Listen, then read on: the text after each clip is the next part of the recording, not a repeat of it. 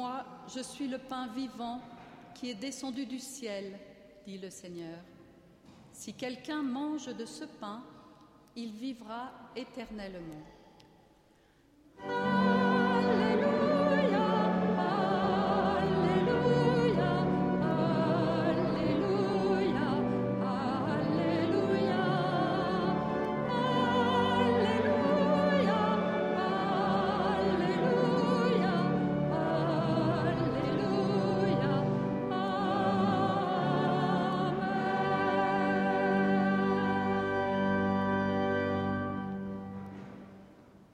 Le Seigneur soit avec vous.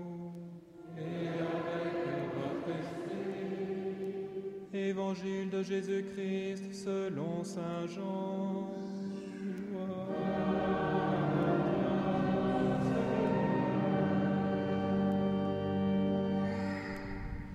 En ce temps-là, Jésus disait aux foules des Juifs, Moi je suis le pain vivant qui est descendu du ciel.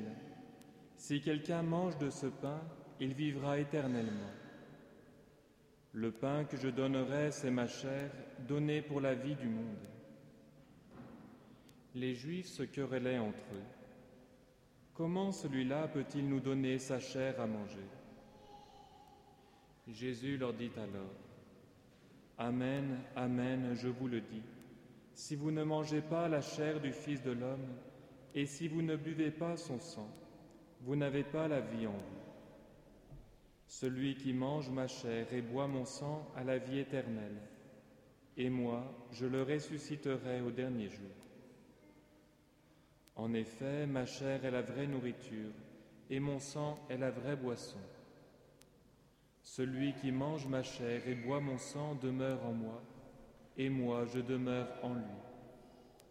De même que le Père qui est vivant m'a envoyé, et que moi je vis par le Père. De même, celui qui me mange, lui aussi vivra par moi. Tel est le pain qui est, descendu du ciel. Il n'est pas comme celui que les pères ont mangé. Eux, ils sont morts. Celui qui mange ce pain vivra éternellement. Acclamons la parole de Dieu.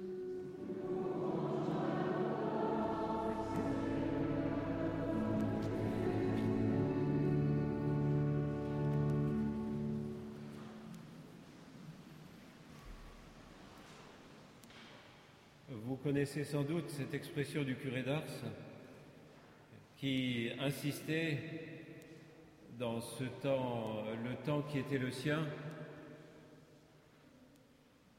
euh, néo-jansénisant, où on donnait plus d'importance au péché qu'à qu'à l'amour et à la grâce. Et donc on avait tendance à se fixer sur le péché et pas assez sur l'amour et la grâce de Dieu qui est première. Et il disait, ne dites pas que vous n'êtes pas digne par rapport à l'Eucharistie que vous recevez. Ne dites pas que vous n'êtes pas digne. C'est vrai, vous n'en êtes pas digne, mais vous en avez besoin. Vous avez besoin de cette nourriture.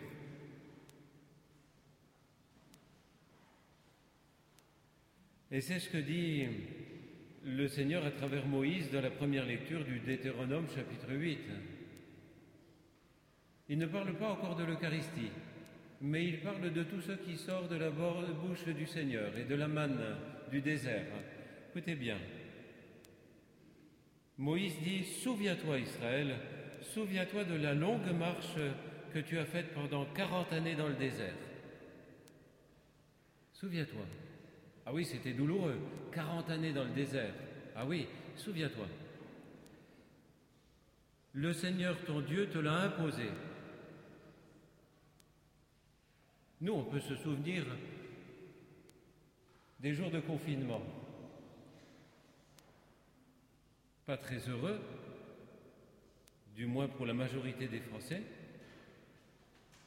Le Seigneur te l'a imposé pour te faire passer par la pauvreté. Il voulait t'éprouver et savoir ce que tu as dans le cœur.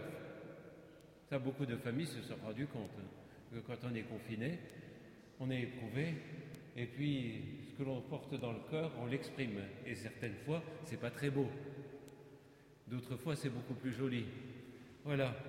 le Seigneur voulait t'éprouver à travers ces 40 années dans le désert et il voulait savoir ce que tu as dans le cœur.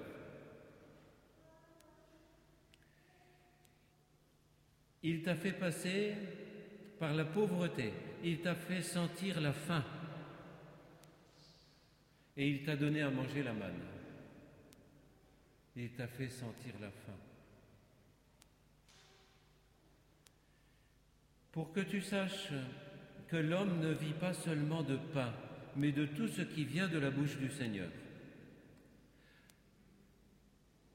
Tout ce qui vient de la bouche du Seigneur. Combien d'entre vous, pendant ce confinement, ont fait l'expérience, dans la fin eucharistique, oui, mais ont fait l'expérience que le Seigneur le nourrissait, te nourrissait, vous nourrissait déjà par sa parole. Il était là. Et vous pouviez lire, méditer sa parole. Et c'était déjà une nourriture pour ce cheminement dans le désert. L'homme ne vit pas seulement de pain, mais il vit de ce qui sort, de tout ce qui sort de la bouche du Seigneur. Et il t'a nourri.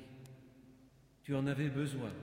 Ne dis pas que tu n'en es pas digne de la parole de Dieu. Tu en as besoin. C'est lui qui t'a fait traverser ce désert. Vaste et terrifiant, pays de serpents brûlants et de scorpions. Oui. Éprouvant.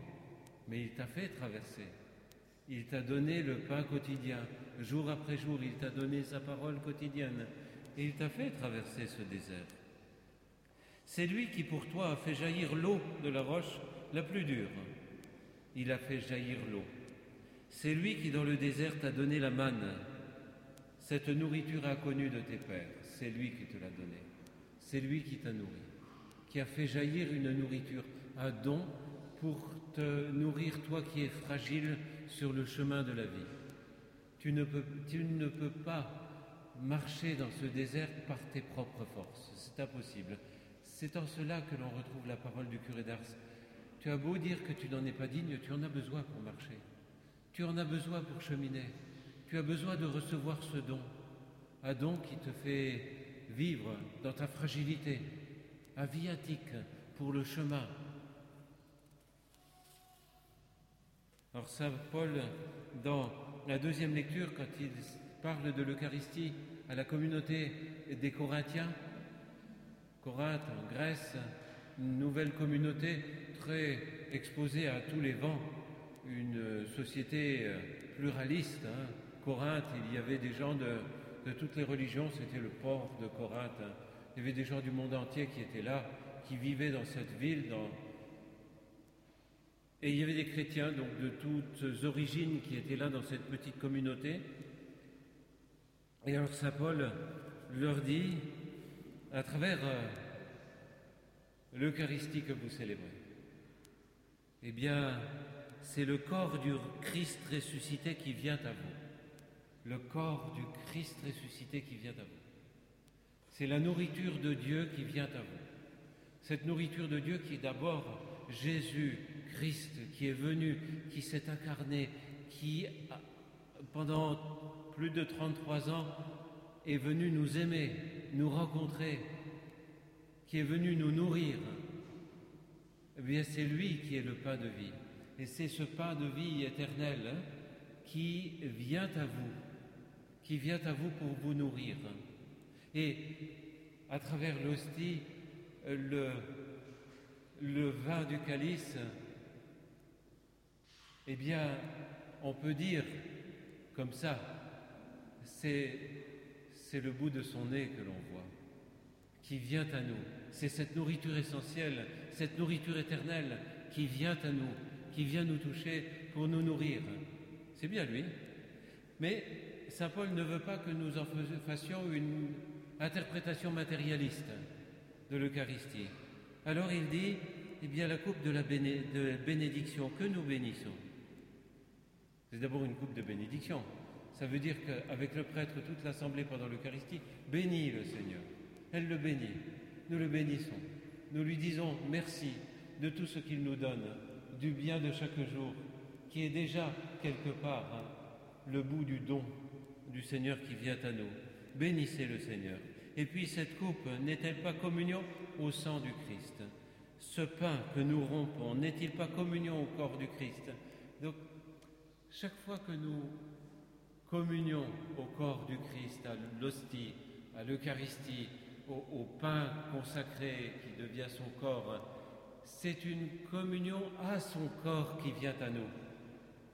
Hein, ne réduisons pas l'hostie euh, géographiquement, spatialement. Pour certains, certains pensent que le corps du Christ, la présence du Christ ne serait que dans l'hostie. Non, non, c'est une grosse erreur théologique. C'est le bout de son nez. C'est c'est tout le don qui, nous est fait, mais il vient à nous depuis toute l'éternité, et il vient à nous avec, une multitude de dons. Je suis le pain descendu du ciel. Donc l'Eucharistie fait que nous, nous, entrons en communion avec tout son corps, avec tout son être, et nous en avons besoin. Et cette Eucharistie qui est pain consacré, qui est son corps, elle devient notre nourriture. Nous en avons besoin. Jésus le dit clairement, moi je suis le pain vivant, moi en personne, avec mon corps. Alors, le manger, lui, euh, euh, c'est le manger pour l'assimiler, pour euh, devenir celui que nous recevons, pour devenir le Christ, pour devenir la chair du Christ. Nous assimilons par la mendication la chair du Christ pour devenir en tant qu'Église la chair du Christ dans le monde. Devenez ce que vous recevez. Oui, vous avez besoin de manger, mais bien sûr, trois fois par jour, deux fois par jour pour les plus vaillants, mais nous avons besoin de manger. Et bien de la même manière que nous avons besoin de nous nourrir, euh, matériellement, nous avons besoin de nous nourrir hein, du Christ lui-même, du corps du Christ. Il est notre nourriture qui nous fait cheminer à travers ce temps. Si quelqu'un mange de ce pain, vous qui êtes fragiles, nous qui sommes fragiles, si quelqu'un mange de ce pain, il vivra éternellement. Il recevra cette nourriture qui est vie éternelle. C'est ma chair, donnée pour la vie du monde. Alors ça, quand on réfléchit, quand on médite là-dessus, que le, corps du Christ qui nous est donné dans l'Église, chaque dimanche en particulier, c'est la chair du Christ pour la vie du monde.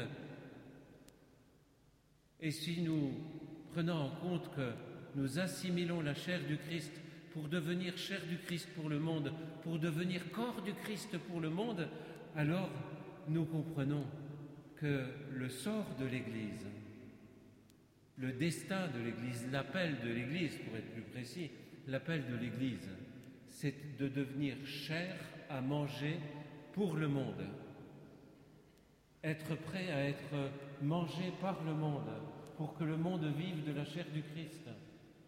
Quelle mission l'Église Pour enlever tous les rêves euh, triomphalistes, ça n'a rien à voir avec l'appel du Christ sur l'Église. Nous sommes Église pour être mangés par les autres. Et Jésus, pour que nous vivions bien cela, il le, dit, il le répète, et il dit que c'est réel. Ce, cette hostie, ce, ce corps du Christ, il le dit, Amen, Amen, je vous le dis, si vous ne mastiquez pas la chair du Fils de l'homme, c'est bien vrai, c'est bien ma chair, c'est le corps qui vient c'est mon corps qui vient à vous, mon corps de ressuscité, qui mystérieusement vient à vous. Si vous ne mastiquez pas cette chair, eh bien, vous n'aurez pas la vie en vous. C'est la vie éternelle que vous assimilez en vous quand vous me recevez. Et cette chair, elle est vraie nourriture. Vous en avez besoin pour vivre. Oui. Et l'objectif final de l'Eucharistie, eh bien, c'est de celui qui mange ma chair et qui boit mon sang demeure en moi et moi je demeure en lui. C'est qu'il demeure en nous, qu'il vive en nous et que nous puissions vivre en lui. Cette communion authentique, c'est une communion qui est qui jaillit de l'esprit. Le Christ lui-même le dit après cette explication. Il dit Mes paroles sont esprit et vie. la chair ne sert de rien. Elles sont esprit et vie. Elles portent à une communion du cœur, à, face à face, à cœur à cœur continu. Et ainsi vous vivrez par moi. Vous vivrez de mon amour. C'est mon amour qui vous fera vivre, qui vous portera, qui vous fera avancer dans la vie. Cet amour-là. Mais cet amour, il est concret. Cet amour ne peut pas dire je me donne à toi si tu ne le vois pas se donner. Eh bien nous, aujourd'hui, nous avons le bonheur immense de le voir se donner à nous concrètement. C'est son corps donné pour la vie du monde. Oui. Et notre communauté, notre Église, elle naît du jaillissement de l'amour de Dieu au cœur de la communauté. Le jaillissement de l'amour de Dieu qui se donne dans l'Eucharistie. Ceci est mon corps, donné pour vous. Faites ceci, vous aussi, en mémoire de moi. Donnez votre corps à votre contemporain dans le monde. Cet amour qui jaillit, eh bien, il fait que l'Église se fait et se refait par le jaillissement de l'amour. Nous ne sommes pas ici par sympathie réciproque. S'il y en a, tant mieux. Nous sommes ici parce que, eh bien, pour nous refaire par l'amour du Christ qui jaillit au cœur de la communauté. Et cela est immanquablement nous refait, refait la communauté, la, la fait devenir ce que le corps du Christ est, qu'elle se donne, que nous puissions nous donner pour la vie du monde, par le Christ, avec le Christ.